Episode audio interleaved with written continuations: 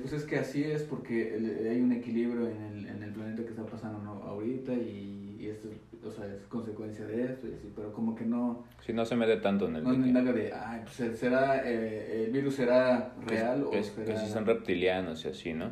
Hay, hay un hay un video que vi una vez donde sale explicando de los reptilianos, ¿no? Y, y ves que pues es, es muy... O sea, como que la gente dice mucho de los reptilianos, ¿no? Que si la princesa de... La reina de Inglaterra que diga es reptiliano, que si tal cabrón es reptiliano, ¿no? Y pues yo vi un video donde Matías sale diciendo que... Que no, güey, que... Que, que estamos como que... como que la sociedad ya se fue a un extremo muy grande de, de conspiraciones, güey. Y que a veces no vemos que simplemente son humanos, ¿no? O sea, y que estamos en la época de la, de la edición, de que todo se puede editar y así. Y, y dice eso de que no, todo, todo eso de que sale que se le vieron los ojos de reptil y que no sé qué, que la neta no lo cree, ¿no? Tampoco lo descarta, pero dice que, pues, no, que, que él no cree eso. Y habla de los reptilianos que pues en realidad, que en realidad los reptilianos sí, sí existieron, pero hace mucho, ¿no? O sea, desde antes de todo. De, de hecho, ajá, yo creo que eh, fueron los primeros que... No sé si... No sé, no sé cómo explicarlo, porque la Tierra, o sea, la Tierra eh, por sí sola yo creo que tenía un, una, un desarrollo natural. Y en algún momento decidieron que este planeta, Ajá. por ser, digamos, muy propicio para que se genere la vida, pues ya vinieron las, las civilizaciones, los Anunnaki, los este los eh, seres que, que por ejemplo eh, Drúmbalo habla sobre los que vivían en Marte destruyeron Marte o sea como que se autodestruyeron y luego vinieron a la Tierra y se encontraron con, con otras civilizaciones que ya estaban entonces es, o sea es todo un, un digamos que el planeta Tierra fue como un un, Un, semillero, un punto un, inver- un invernadero, ¿no? De genética ajá alienígena. Exactamente. Y, y yo creo que sí, o sea, de repente vemos ciertas diferencias este, raciales Sí. y, y, y, y creo que sí, o sea, sí tiene que ver mucho la evolución, pero, pero sí hay un punto en donde la ciencia no ha logrado explicar cómo se dio ese salto, ¿no? Del, supuestamente que venimos del, de un Homo erectus o de un, pues algunos dicen, ¿no? Del simio, etcétera, ¿no? Sí, O sea, pero de, ¿sabes de sabes una evolución, pero, pero hay, un- hay un punto en donde no, no, no, no encuentran el eslabón, es lo que llaman el eslabón perdido, o sea, de repente ya, ya evolucionamos, ¿no? Así muy rápido. Sí. Y, y creo que ese es el punto en donde ellos sí vinieron e, e- e hicieron una intervención, o sea, como que dijeron, bueno, pues vamos a combinar nuestros genes con los genes de, de un ser Sí, que- pues que el ya sapiens, ¿no? que ya, ajá, que ya está adaptado a este planeta, a, a todas las condiciones, Sí, pero le metemos nuestra, nuestra genética. nuestra genética. Y, y cada, cada punto es, creo que fue así, o sea, por ejemplo, eh, los nórdicos, ¿no? O, o los africanos o los asiáticos, ¿no? O incluso la parte de, de América que, que yo creo que este los mayas, por ejemplo, o los olmecas, no, no se sabe mucho de, de, también de los olmecas. Los olmecas fueron muchísimo tiempo antes Sí, y, y tienen rasgos como de como de africanos. como de africanos, ¿no? Entonces Sí. como que como que no lo- no nos podemos explicar cómo es que pasó eso, ¿no? Y cómo es que tenían ya tanta tantos conocimientos, ¿no? O sea, como que de repente aparecían y ya tenían los conocimientos así como de Sí. y, y lo que explica este Matías entre otro- otros Es que hay es mucha que gente que habla de eso. que, que fue a partir de, de, De la Atlántida. de la Atlántida, de la destrucción de la Atlántida, que todos este, pues, se repartieron en el mundo Sí. y se volvieron a sentar en otras comunidades, ¿no? Entonces, yo sí, Y, y muchas, o sea, muchas comunidades heredaron pues esos conocimientos, ¿no? O sea, de, de los ancestros atlantes y se establecieron en distintas partes del mundo, pero como que ya todos llevaban ciertos conocimientos y por eso hay tantas similitudes, ¿no? Entre, entre civilizaciones. Y una de ellas es la de, de esas similitudes, es la de la serpiente, que todos de cierta forma, este, o sea, endiosaban a, a la serpiente, ¿no? La veían como un, como un símbolo de, pues, de divinidad. según, según lo que yo he, lo que yo sé, todo esto es que pues era porque los reptilianos no eran malos, güey, o sea, al contrario, o sea, e, ellos venían a, a enseñarnos, o sea, a los primeros seres, o sea, los primeros humanos, ellos, ellos nos enseñaron cómo, cómo sobrevivir, ¿no? Y cómo, cómo, a la, cómo la mujer, o sea, e, eran, eran sociedades matriarcales. Ellos, para ellos la, la mujer era como la que estaba más cerca de la divinidad porque era la que podía gestar vida, ¿no? La que podía, pues sí, tener un espíritu dentro de ella. Sí, sí, sí. Y, y, y, y entonces nos enseñaron muchas cosas, ¿no? Y, y por eso en, en, por decir los mayas o todas las sociedades prehispánicas de acá de México, pues tienen el dios de la serpiente emplumada, ¿no? O también en Egipto tenían a, creo que es Tot. Tenían también... No, bueno, Tot, eh, no, Tot era más, era un, un escriba, un escribano eh, egipcio, pero no era... Este, ¿No era un dios egipcio? No era, no era reptil, era un, creo que era ave, o sea, este, eh, era un ave azul.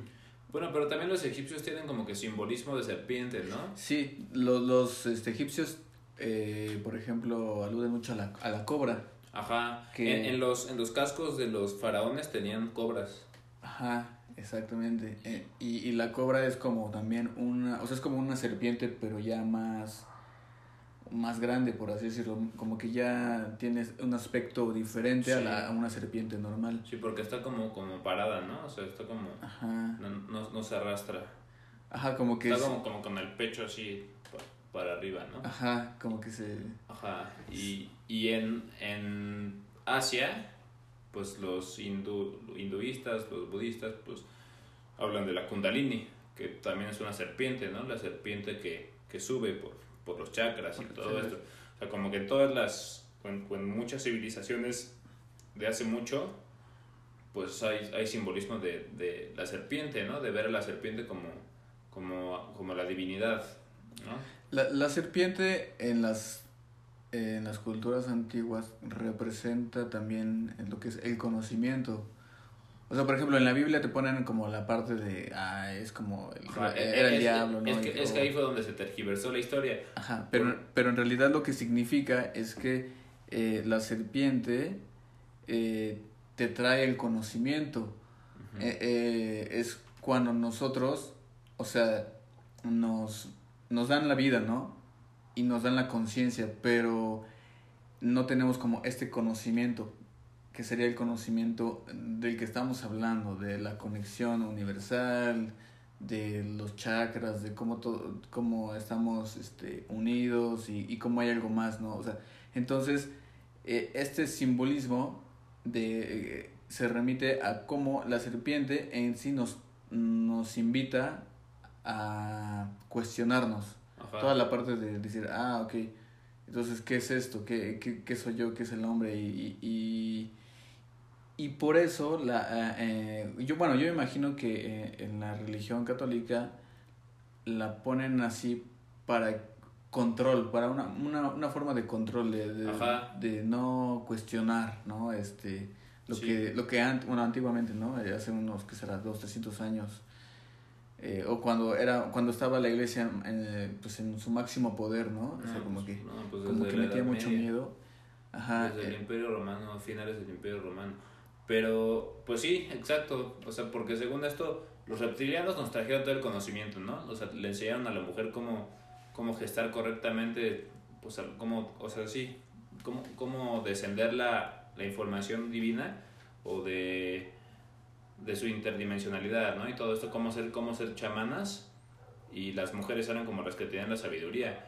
Y pasa el tiempo y llega, pues, todas las religiones es que el catolicismo ya fue después, pero, o sea, el judaísmo, que fue el primero, ¿no? Todas estas religiones que son como parte de, parte de esa familia monoteísta de Medio Oriente, ellos, ellos son los que, tra los que tergiversan la historia. Y, y los, los, romanos son los que tergiversan, que tergiversan la historia. Y, y, y lo cambian todo. Dicen, no, la mujer y la serpiente son malas, ¿no? O sea, como que justo eso, lo que, lo que antes para, para los que estaban antes era conocimiento, ahora ya era lo malo, ¿no? Era el pecado. ¿Por qué? Porque tenías que obedecer lo que decía Dios. Pues es 100% control, ¿no? Sí, sí, sí. Yo, yo lo que he logrado entender, por ejemplo, acerca del pecado, es que en, sí, para mí es una forma de control. O sea, es como una forma de decirte, eso está bien, eso está mal, tienes que hacer esto, no, no puedes hacer esto. Cuando rompes las reglas, ¿no? Yo no creo que la religión o las religiones sean algo negativo en el aspecto en el que orientan a la gente a, a, ser mejor persona, ¿no? O sea, es que ya hemos hablado de esto, ¿no? O sea, nada es 100% negativo ni nada es 100% positivo. Todo, es, todo tiene sus pros y contras. Yo creo que el punto positivo es que pues sí busca un bien común, ¿no? Sí, pero actualmente ah, seguimos arrastrando este, este, este pues, esta, este, este conocimiento, no, no es conocimiento, este sería como una cultura, por así decirlo, eh, religiosa, en donde te meten esta idea de del pecado, pero el pecado que sería como hacerte sentir culpable por algo que cometes, ¿no? Por, por alguna acción que, según las reglas de la iglesia, no deberías hacer. Es que ese es el pedo, que, que estas religiones, particularmente la católica, es mucho de sentirte culpable, ¿no? Incluso yo he ido a misas, güey, y tienen un, tienen un rezo en cierta parte de la misa que es como de y es mi culpa, y mi culpa y mi gran culpa. ¿Nunca, ¿Nunca has escuchado ese? Sí, sí, sí. Hasta el otro día justo me acordé de ese, güey. Así estaba paseando así por el parque y no sé por qué me acordé de eso, pero, pero sí dije... Casual aquí en el parque pensando... en, las misas a las que iba de niño, güey. Sí, güey, pero sí, y dije, ¿qué pedo, no? Pues yo creo que estaba pensando en la culpa y en, la, pues en todo esto, güey, ya sabes. Ajá, sí, sí. Y sí dije, ¿qué pedo, güey? O sea, ¿cómo es posible que... Y porque es como un ritual, güey, o sea, eso es un ritual. Es, sí. es decir, y, que todos, una conciencia colectiva, se ponga como a sintonizarse en esa frecuencia, ¿no? De mi culpa. De culpa. no mames, o sea. Sí, y, y, conforme lo vas repitiendo, lo vas repitiendo, lo vas repitiendo, te lo vas creyendo. Y más porque le estás adjudicando, pues como que a Dios, ¿no? O sea, como que y es mi culpa, o sea, es como de, güey, sí, ¿qué sí, pedo? Te estás mentalizando para vivir como culpable toda tu vida o qué, ¿no? Exacto, entonces, o sea, para mí no existe eso, o sea, como, como tal, no, y no debería ser, porque eso nos hace vivir con miedo. No, y aparte es, es en gran parte las, la causa por la que la gente al morirse no se va de aquí, güey, porque se fue, se murió y se quedó pensando que te eras culpa, ¿no? Y, y eso está interesante porque sería, sería hablar como, ¿qué, ¿qué hay qué pasa entre vida y vida, ¿no? Sí. Me lleva mucho la atención porque, por ejemplo, existe el espiritismo, o el, ¿sí, no? Es espiritismo. Sí. Que es este, esta onda que se dio por ahí creo que en 1800, 1900, donde se juntaban grupos para, este, había unos personas que se llamaban mediums, y ellos podían pues, canalizar, ajá, espíritus, ¿no? Y, y pues mucha gente creía en eso, mucha gente decía que era este fraude, que eran cosas así como que no, mucha gente decía que eran cosas de, del demonio y bla, bla, bla, ¿no? Pues como todo, no, o sea, yo creo que hay, hay gente que ha de pensar que este podcast es del demonio, ¿no, güey? O sea, o de, o de pinches locos esotéricos, ¿no? O sea, lo, yo luego pienso eso, ¿no? O sea, como, a ver, güey, yo, yo subo, subo todas estas cosas, ¿no? Y la gente normal, güey, pues ya de pensar, pues ese güey anda metido en brujería y así, ¿no? Y, y no es que esté metido en brujería, pero pues me interesa saber, ¿no? O sea. Sí, sí, sí. Y, y volvemos exactamente a lo mismo, güey, de por qué piensan eso, porque pues venimos de una cultura religiosa en la que se nos ha impedido buscar más allá, ¿no? ¿Por qué? Porque solo debes de, lo único que debes de buscar es lo que dicte Dios y la ley de Dios, ¿no? Y, y esa, esa ideología se ha ido, o sea, por mucho que la gente ya sea atea hoy en día, pues es la idiosincrasia moral que ya se que ya permeó toda la sociedad, ¿no? Sí, sí, sí. O sea, se, se, se va metiendo en, en el inconsciente colectivo. Exacto, güey. Es que es eso. El inconsciente colectivo. Exacto. Y entonces, al meterse en el inconsciente colectivo, pues la gente empieza a actuar de esa forma, ¿no? Y, y creo que es, eso tiene consecuencias negativas eh, en la sociedad. Este, ¿Qué hace una persona cuando se siente culpable? lo, o sea, por ejemplo, tú haces algo, ¿no? Y, y te sientes, eh, sientes una culpa. Entonces, en tu cuerpo, para empezar, en, en ti generas angustia, estrés, Sí. este, generas como un, Sí, un unos sentimiento negativo hacia ti mismo, güey. De que por qué hice eso y, y soy un pendejo y la cagué y así, ¿no, güey? Y, no está chido, güey. O sea, porque pues, todo el mundo la caga. Eh, Eso por una parte. Y luego también, pues, siempre ten- tendemos a como a buscar la aceptación, buscar que nos quieran, ¿no? Así como que. Entonces, muchas veces hacemos o decimos cosas para. eh, para poder pertenecer a un grupo, para quedar bien con la gente. Y eso mismo te va alejando de, de quién eres realmente tú mismo. Sí. ¿no? O sea, de tu esencia. Este, cuando la gente busca complacer a los demás, en realidad pues deja de ser uno mismo. Y, y, es, y eso le pasa a mucha gente que, que, que, que, pues por, por alguna razón siente esta inseguridad, que creo que es esto, o sea, es como un inconsciente colectivo, que, que o sea, son ideas que se te meten así por, porque, ay, porque, o sea, Tienes que encajar. Ajá, ¿no? Y, y entonces al final crea muchos conflictos. Por ejemplo, pues terminas en un trabajo que no te gusta, terminas casándote por obligación o porque pues así, ¿no? Así, así tiene que ser, ¿no? O sea, Sí.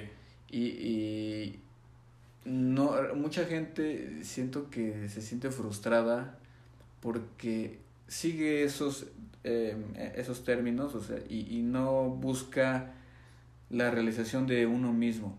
Y esa, y esa búsqueda a veces significa que tienes que desafiar a los estándares de la sociedad, Sí. ¿no? De a lo mejor pues no me quiero casar, no quiero tener hijos.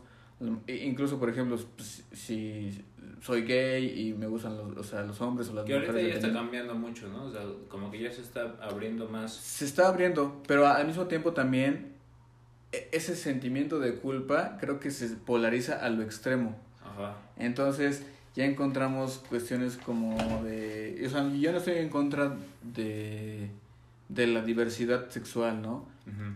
Pero de repente sí llegamos a extremos en donde este hay personas Que está bien cogerte un animal y cosas así. Ajá, o sea, como que ya se pierde ese, ese sentido, ¿no? De, de, de realmente Sí. cómo eh, Se, va, experimentar. se llega a un extremo, ¿no? Que- Sí, y, y por ejemplo lo podemos ver eh, a veces en, en, en, en la calle cuando hay manifestaciones y hay, hay personas que son como que exhibicionistas, ¿no? Como que, eh, como que sí, muy así de que, o sea, yo, yo respeto, pero tampoco siento que sea lo adecuado.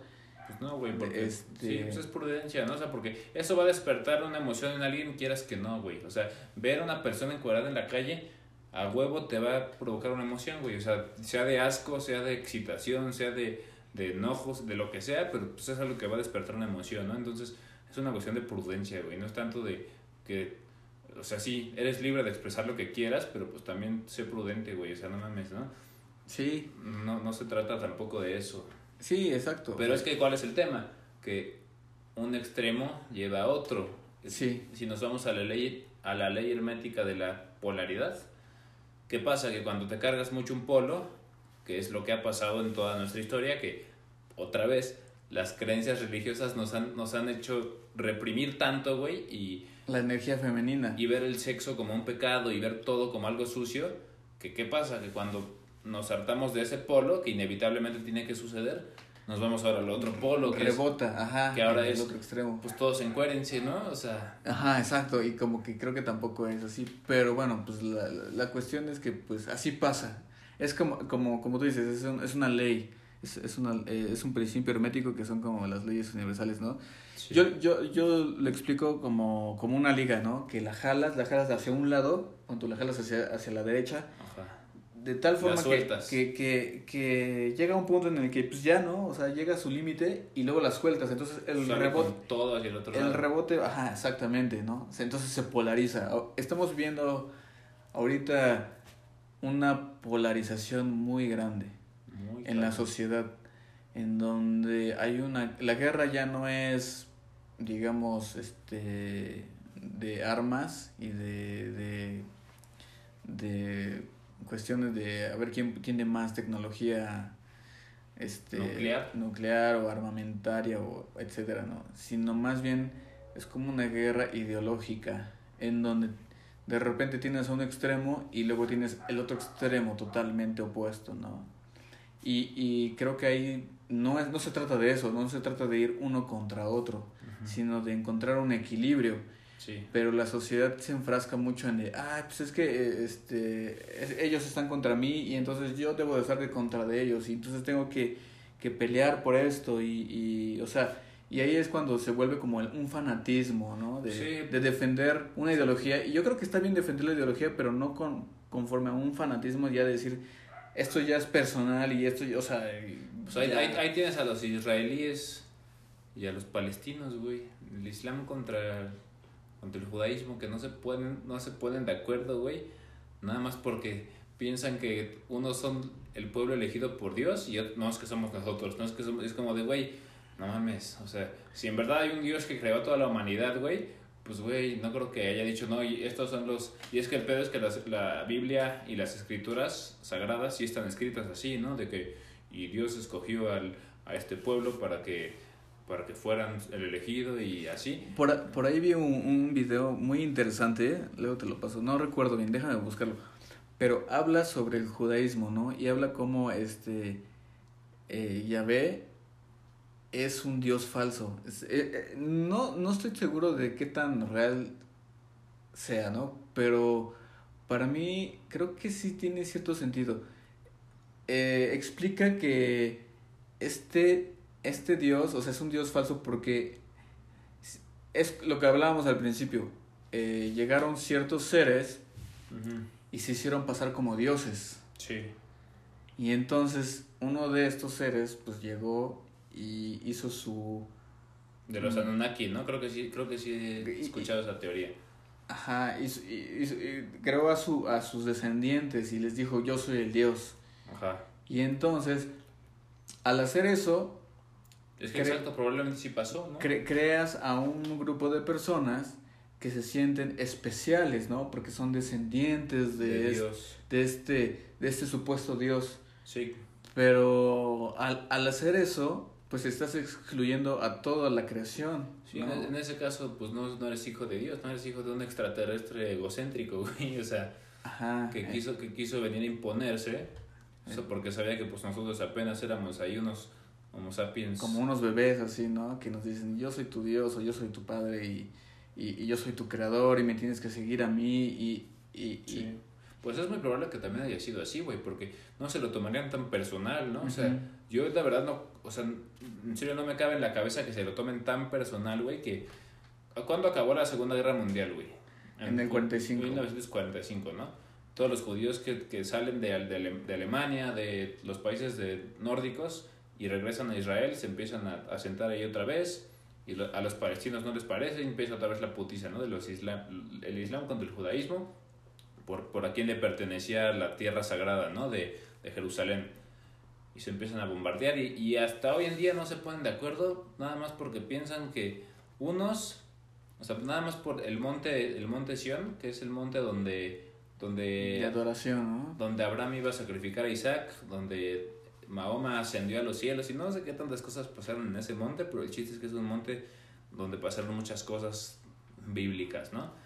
Y nada más unos se sienten con derecho y los otros también, que hasta tienen que, tienen que, hay, hay un monumento que según esto es la tumba de Abraham, que el otro día estaba leyendo que hay horarios para que judíos vayan y horarios para que musulmanes vayan. Y tienen que entrar por puertas distintas, güey. O sea, o sea, ¿qué onda con eso, no? Entonces yo digo, es que en serio no creo que se lo tomen tan personal por algo que es un mito, ¿no? O sea, yo creo que sí debe de haber pasado algo así, güey. Que ha de haber trascendido pues las generaciones que, que pues, sí, ¿no? Porque si no, de otra forma, no mames, ¿por qué te tomas tan personal? Pues, pues una escritura que quién sabe ni quién escribió, ¿no, güey? Que aparte, aparte la Biblia ya son recopilaciones de escritos de los sumerios, de incluso de los griegos, ¿no? De, o sea, la Biblia es una recopilación de escritos que, ya, que, ya, existían. De los egipcios también. sí, sí, sí, es, es toda una es toda una onda de... Pareciera que el cristianismo fuera un, una religión inventada. Por ahí hay un, no sé si has visto un documental que se llama Zeitgeist. Si pueden, búsquenlo. Este, está en YouTube. Zeitgeist con Z. C Z E Z E I G E I S T. Nunca lo, nunca lo he escuchado, pero me eh, suena familiar. Está, está interesante. Y, y expone eh, en la primera, creo que son tres partes. Y en la primera parte justamente habla de las similitudes de los dioses o de los, en este caso, como Jesús, ¿no? De, de, ah, de los Mesías. Sí. Y, y, básicamente pues te dice, pues es que Jesús también existió en, en, en otro tiempo, en, en, otro lugar. Sí, que, que, eh, que, hay, el mismo mito, pero contado diferente en distintas mitologías, ¿no? Ajá, y así muchos, muchos, este, pues como Mesías, que según habían llegado aquí por obra del Espíritu Santo o por obra de, de, de seres o de dioses. Y, era el, hijo, ¿no? Y, y, y murió y resucitó. Sí, pues justo, justo Jesucristo, güey. El otro día yo también estaba viendo, ya tiene un rato que vi eso, que igual como tú dices, en Egipto está el mito de Osiris, que Osiris se supone que su hermano Set lo mata para quedarse con el pueblo de Egipto, ¿no? Porque, porque el rey era Osiris. Y Set lo mata y lo resucitan, lo resucitan al tercer día y, y, le adjudican el símbolo de la cruz, que en Egipto le, llaman Ankh o Ankh, pero es una cruz también, güey. Ajá. Y pues es la misma historia, ¿no? Sí, la, la, la cruz en sí significa eh, esta parte de norte, sur, este, oeste, las cuatro estaciones, los cuatro elementos, o sea, es el ciclo, como un ciclo de la vida, nacer, crecer, reproducirte y morir, o sea, tiene varios aspectos. la cruz. Y justamente eh, este documental habla de eso, porque hace un, una, una comparación con lo que pasa cada año con el sol. Ajá, ah, sí. Que, que este, lo, lo que pasa es que llega un momento en que en invierno este, hay un punto en donde siempre sale, ¿no? Creo que, creo que es, este, ¿qué estrella es? es creo que es Orión. Creo que es Sirio, ¿eh? O Sirio, creo que es Sirio, ajá, creo que es la estrella de Sirio. Sí. Este, eh, bueno, pero el punto es que eh, en, un, en, un, en ciertos puntos del planeta... En un solsticio o en un equinoccio, ¿no? En el de, en el de invierno, que es el, el que vivimos en diciembre, sí. el sol eh, llega un punto en donde ya no sale. ¿Y por qué pasa esto? Es, eh, tenemos en, en, el ciclo de Tierra, Luna y Sol este, este ciclo en donde tenemos primavera, verano, otoño e invierno. Entonces, en el invierno es el punto más alejado de la Tierra con el Sol, en el Polo Norte. Y desde esta perspectiva, el Sol no se mueve queda como como que como si muriera, te lo explica el, documental. Y al tercer día se vuelve a mover. Entonces es, un, es un movimiento astrológico. Ajá, astrológico. Entonces te dicen, pues es que no es que no es que Jesús, no es que Jesús haya muerto o y ni resucitado. ni Osiris tampoco, ¿no? Ajá, sino que todo era un simbolismo. Ajá, como un simbolismo. Refiriéndose al ¿es solsticio o equinoccio? Es que... O sea, refiriéndose a ese movimiento astrológico de, del invierno. Creo que solsticio. Sí, solsticio. El solsticio creo que es en verano y en, y en invierno. Y el equinoccio es en primavera y en otoño. Fíjate que no, no he aprendido tanto de eso y siento que tengo que meterme a estudiar más eso. Porque pues, todas las civilizaciones basaban sus calendarios en esos... En, en, en los astros, güey. Sí, Tú, tú, tú mismo puedes observar, eh, por ejemplo, fíjate en la mañana por dónde sale el sol, pero depende de, de qué estación estás, ¿no? Si estás en primavera, el sol sale por un, por un lado. Sí. Y si estás en verano, sale por otro lado. Y si estás en, en invierno, o sea, como que cumple un ciclo. y, y de hecho, hay un fenómeno que no recuerdo cómo se llama. A ver si ahorita lo busco pero este, este fenómeno es, es como, como si fuera el, el sol en, las diferentes estaciones o en diferentes, digamos, lo ponen incluso con fotografías y hace como un, como un 8. Ah, ok, ok, ok. entonces, ajá, entonces es una, hacen una fotografía de eh, dónde se encuentra el sol o la luna incluso eh, en, en el, a la misma hora pero en diferente día en diferente este estación. Ah, creo que sí lo vi, güey. Hay una foto, ¿no? Ajá. Que como, que como que capturaron la foto y la hicieron, o sea, como que juntaron todo el movimiento en una sola foto, ¿no? Y se, se, ve chingoncísimo. Ajá, exactamente. Y hace todo un movimiento. Entonces, este, por ejemplo, en invierno aquí en, en México, el sol este, sale por el poniente, pero si, si tú logras eh, determinarlo bien, a, a las 12 del día, se supone que debería estar encima de ti. Ajá. Entonces, el sol, al estar encima de ti, tú no tienes una sombra, ¿no? O sea, la sombra sería exactamente en donde tus pies. Sí, estaría, sí, sí, atravesaría el piso, ¿no? Ajá. Y en cambio, en invierno, el sol, el sol no hace este, este recorrido que es exactamente arriba de ti, sino es más abajo. Y entonces tú proyectas una sombra. Entonces el sol ya no hace como un recorrido totalmente de, digamos, recto, de este a oeste, sino como que es más inclinado hacia acá. De hecho, ahorita ya está pasando. El sol ya no pasa así, sino pasa como inclinado, así. Y por eso en invierno, este, por ejemplo, en ciertas casas hay más tiempo de sombra aunque sean las 12 del día, vas a ver cómo el sol proyecta una sombra, que no debería ser. No dices, pues el sol debería estar encima de nosotros, ¿no? Pero desde, desde nuestra perspectiva, o sea, en el Polo Norte, no es así. En el Ecuador sí es así. Y en, y en el sureste es al revés, o sea, tenemos incluso las estaciones invertidas. En, por ejemplo, en Argentina, Chile, Uruguay, este, cuando nosotros tenemos primavera, ellos tienen otoño. Cuando nosotros tenemos verano, ellos tienen invierno, ¿no? Y viceversa. Sí, sí. O sea, es, toda una cuestión bien interesante ahí. Sí, de, geografía. ajá, de, de... ¿Por qué no puse atención de geografía en la secundaria? no, pues es que no, eso no, no, lo explican tanto en geografía. Y yo lo, yo lo logré notar por la observación. Y porque también yo lo había leído, ¿no? Y dije, pues a ver, y a mí me gusta mucho observar, por ejemplo, por dónde sale el sol, por dónde se mete a qué hora sale, a qué hora se mete. ¿Sí? Por dónde sale la luna, por dónde se mete, cuál es su trayectoria.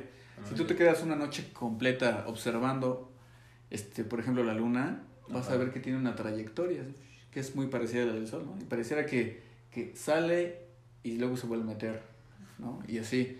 Entonces, este, y eso es lo que hacían también los ancestros, es la observación. Sí, pues es lo, que, es lo que hablábamos también en el episodio pasado, ¿no? Que pues la astrología surgió así, según la versión oficial, ya sea que nos lo hayan enseñado los alienígenas o, o que los, los mismos humanos de tanta observación lograron darse cuenta, pero pues es lo que hacían, o sea, ellos observaban qué, qué movimientos astrológicos había para cosechar, ¿no? Para, para sembrar y así, sí, sí, sí. para que se les dieran sus cosechas.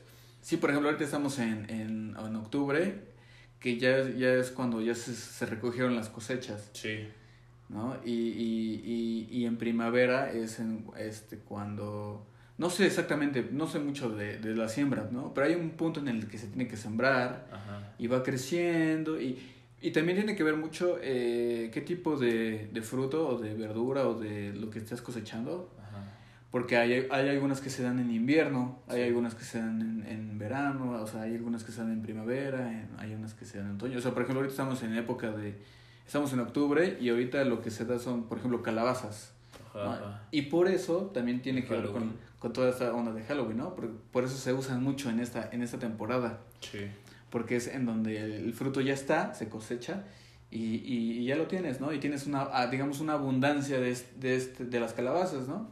Y por eso se hacen dulces con calabazas eh, y, y, y, también, este, pues, se, se vincula también con la época de, de, Día de Muertos y todo esto que conocemos de Halloween y así, sí. que es otro tema también bien interesante. Son, son frutas que nacen siendo Libra, ¿no? no ahorita, ahorita creo que ya estamos en Escorpio, ¿no? No, estamos todavía acabando Libra, ¿no? Ajá. Pero pues es, es lo mismo, ¿no? Solo que resumido a las frutas, ¿no?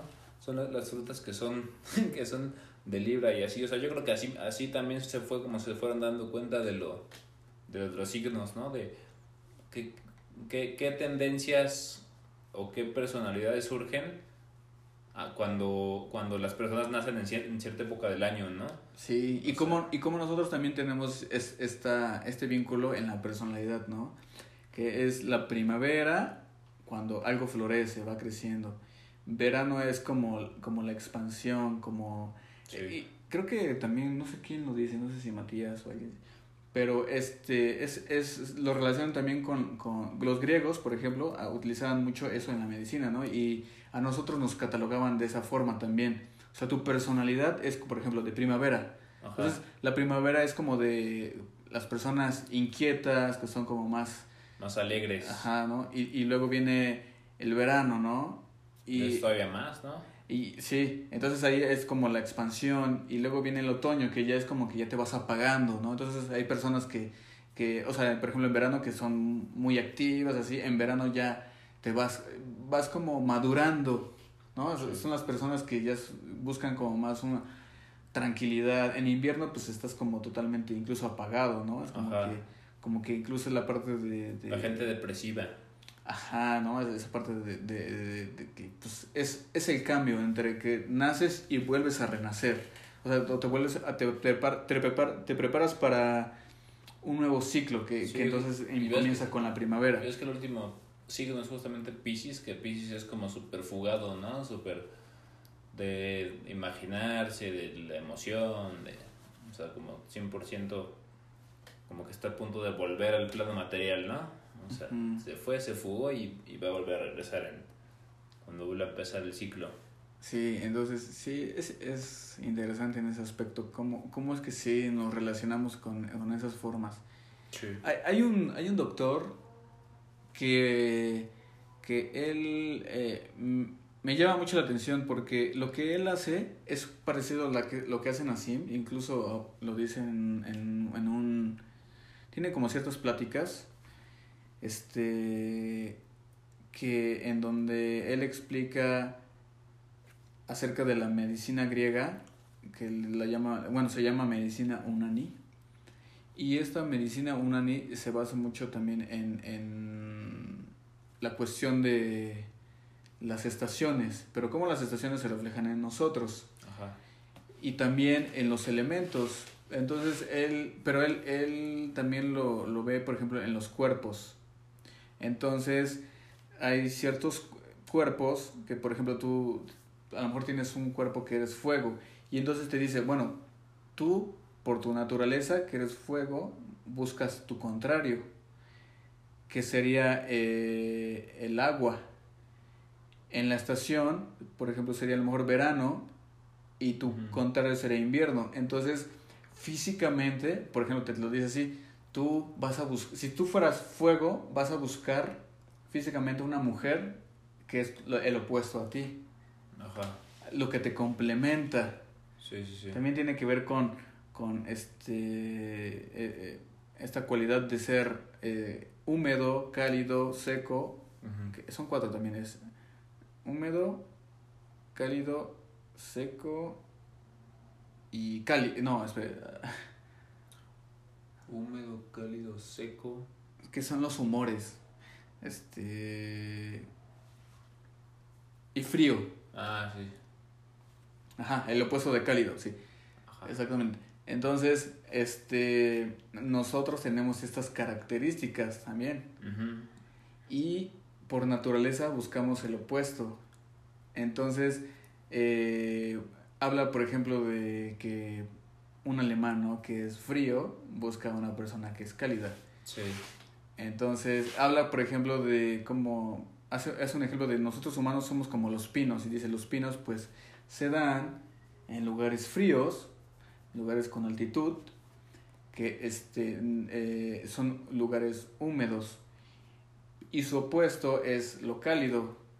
Entonces dice que eh, los, los pinos son como eh, una ¿cómo decirlo?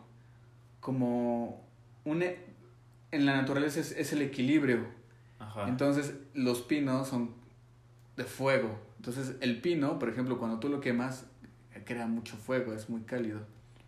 Pero es una planta que se da En el invierno.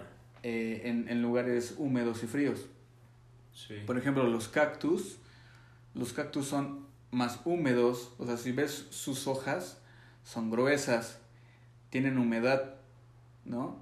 Necesitan poca agua, porque pues por su naturaleza se desarrollan, se desarrollan así en, en un lugar contrario a lo que son, Uy, eso que sí es- está bien interesante. que es un lugar seco, Sí, cálido. en el ¿no? desierto. Ajá. Entonces, si tú, si tú tocas una, un- una cactácea o una... ¿Cómo se llaman estas?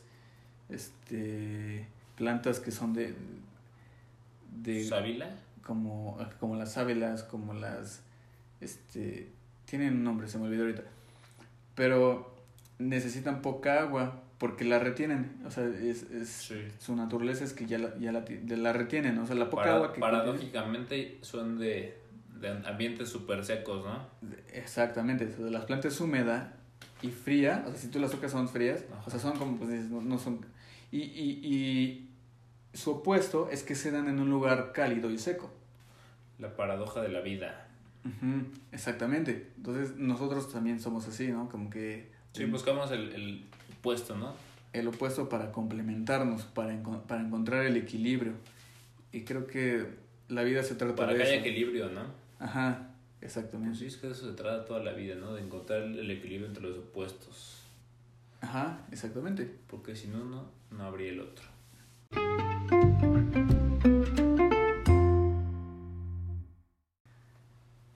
Este, Bueno, todo esto venía a lo de los reptilianos porque yo no te terminé de decir, pero o sea, la, historia que yo conozco y la que a mí me hace más sentido es esta de que pues los reptilianos realmente no eran malos, ¿no? Ellos vinieron al principio de, de la época de la humanidad y nos enseñaron cómo sobrevivir, ¿no? Nos enseñaron que las mujeres eran las, las más aptas como para, para regir a la humanidad porque están más conectadas con la divinidad, porque son las que tienen la capacidad de, de dar vida, ¿no? De gestar un espíritu dentro de ellas. Sí. Entonces la sociedad al principio era matriarcal y después, y después se volvió patriarcal cuando pudo haber pasado lo que hablamos, de que llegó un Anunnaki que quiso establecer su control y para, para romper con el control anterior, pues dijo, no, no, no, ellos están mal, la mujer es mala y la serpiente es mala, ¿no? Ajá. como que quiso cambiar la, la historia, pudo haber sido eso, o simplemente se instaló una religión que quiso establecer un nuevo control, pero se empezó a, a ver mal a la mujer y a la serpiente por causa de esto. ¿Y qué pasó? Que la- eh, ya cuando, ya en el Renacimiento italiano y en toda esta época en la que la ciencia empieza a tener su auge, es cuando empiezan a surgir grupos como de Illuminati, ¿no? O de toda esta gente que en realidad eran científicos, ¿no? Y según esto, ellos sabían que, que no, que en verdad, o sea, ellos lo que, lo que hicieron fue empezar a recopilar todo el conocimiento que ya estaba, porque pues sí sí se había almacenado por, por tradición, porque pues un, un montón de civilizaciones todavía conservaban esos conocimientos, ¿no? Como los mayas que adoraban a, a Kukulcán, ¿no? Que es el dios de la serpiente emplumada, o, o los conocimientos de la Kundalini en, en, en Asia. La Kundalini, rápidamente, es, es este. Se, se, se le denomina la Kundalini cuando hay una activación de los siete chakras. Sí. Y lo que se dice es que se mueve como una serpiente a través de ti. O sea, es como empiezas por, por este. El, eh, el, Chakra de hasta abajo. el, el base. Raíz. ajá, y va subiendo por cada chakra. Es como una energía que sube por dentro de ti y, y es como una serpiente que va pasando por cada chakra desde, desde la base. O sea, pasa por el, el, el- sexual, plexo solar, plexo Sí. solar, corazón, garganta, tercer ojo y corona. corona. Entonces, hace como una como, como un movimiento, espiral. como un movimiento que, que nosotros interpretamos como una serpiente. Que, que curiosamente es igual a, a una cadena de ADN. O sea, la cadena de ADN es igual, güey. Ajá, sí. Entonces, Entonces, cuando, ha- hay personas que, digamos que tienen como esta activación energética muy potente, y que incluso hay quienes lo han podido ver cómo, cómo pasa dentro de sí mismo y cómo es que proyecta los siete colores y se va hacia el universo. E, eso es lo, eh, lo que significa el kundalini eh, este, dentro de nosotros. Cada uno, pues, poseemos los, los chakras, que son, son muchos chakras, son más de siete, pero los principales son los, los, que, los que son conocidos, ¿no? Y que, representan también, por ejemplo, los siete colores del arco iris. Sí. O las siete notas musicales, ¿no? Ajá. Sí, bueno, pero, o sea, el simbolismo que se, que se ocupa en, en la India o en China, pues es el de una serpiente, ¿no? Una serpiente como que va ascendiendo dentro de ti, ¿no? Y, también tiene que ver con el despertar espiritual. Sí, y, y lo, que, lo que los Illuminati y todos estos grupos herméticos empezaron a hacer fue volver a recopilar todo ese conocimiento, güey. ¿Y qué pasó? Que el catolicismo dijo, no, eh, eso es malo, ¿no? La serpiente es mala. O sea, lean el Génesis, en el Génesis dice que la serpiente fue la mala. ¿Y qué pasó? Reptilianos, ¿no? Los reptilianos son los malos. Pero, pero ¿por qué? Porque ya se, había instaurado, ya se había instaurado todo esto, ¿no? Entonces, sí, realmente nunca fueron malos, según la versión que a mí me hace más coherencia. Pero, sí, o sea, siempre a nadie le consta nada. Yo creo, ajá, no, es que no, es que exista algo bueno o malo. Y actualmente, o sea, sí se le, se le se le da esa responsabilidad de, de, de, la maldad a ellos, pero creo que es parte de nuestra naturaleza, incluso nosotros como humanos tenemos una parte en el cerebro que se llama cerebro, cerebro reptiliano, que es la que posee todas las eh, cualidades de supervivencia, ¿no? De como cuando estás bajo eh, a una amenaza, como tu cuerpo responde, y o sea, todas esa, esa, esas, este... La parte de supervivencia. Esa respuesta, ¿no? Que se da. O sea, y, y no es algo malo, es parte de nosotros, es algo que tenemos que aceptar dentro de nosotros. O sea, los reptiles han existido en este planeta incluso antes que nosotros, ¿no? Existieron los, dinosaurios, y, y, se desarrollaron y antes ellos digamos que eran los que pues dominaban el planeta, ¿no? Y por, pues, por cuestiones de ya sea de la vida o de que alguien lo hizo, pues se extinguieron, se extinguieron. ¿no? Y dio lugar pues ahora a nosotros que tomamos el control del planeta, pero bueno, pues no, o sea, no, no es como ir en contra de ellos, ¿no? Es, es como aceptar también e, esa parte que, que a lo mejor nosotros buscamos siempre como culpar a algo externo, ¿no? Sí. Y creo que va, va por ahí, ¿no? O sea, que, que en la sociedad igual, ¿no? Siempre buscamos culpar a alguien, ¿no? Eh, culpar a, al vecino, al gobierno, a mis padres, o sea, es como que... Y, y no asumir esta responsabilidad, ¿no? De decir, ¿sabes qué? Pues tengo estos impulsos eh, animales, ¿no? Por así decirlo, pero también tengo esta razón, entonces yo tengo que tomar ese, esa, esa, responsabilidad ajá, y, y, ese equilibrio dentro de mí mismo, ¿no? Y no solamente este, dejar que yo sea así como que, ay, impulsivamente, ¿no? Y, y de repente enojarme y madrear a alguien o insultar a alguien, o sea, porque eso son, es la parte instintiva, ¿no? Hay, es, es como la, la, la guerra que siempre existe dentro de nosotros. entre la emoción y la razón, ¿no? Ajá. El chiste es encontrar un equilibrio, que es, es justo con lo que cerramos la vez pasada, que yo decía, es que si, si tu parte negativa son tus emociones negativas, ¿no? Pero para algo te sirven. O sea, el chiste es no irte a un extremo. Por ejemplo, te enojas, ¿no? Te enojas.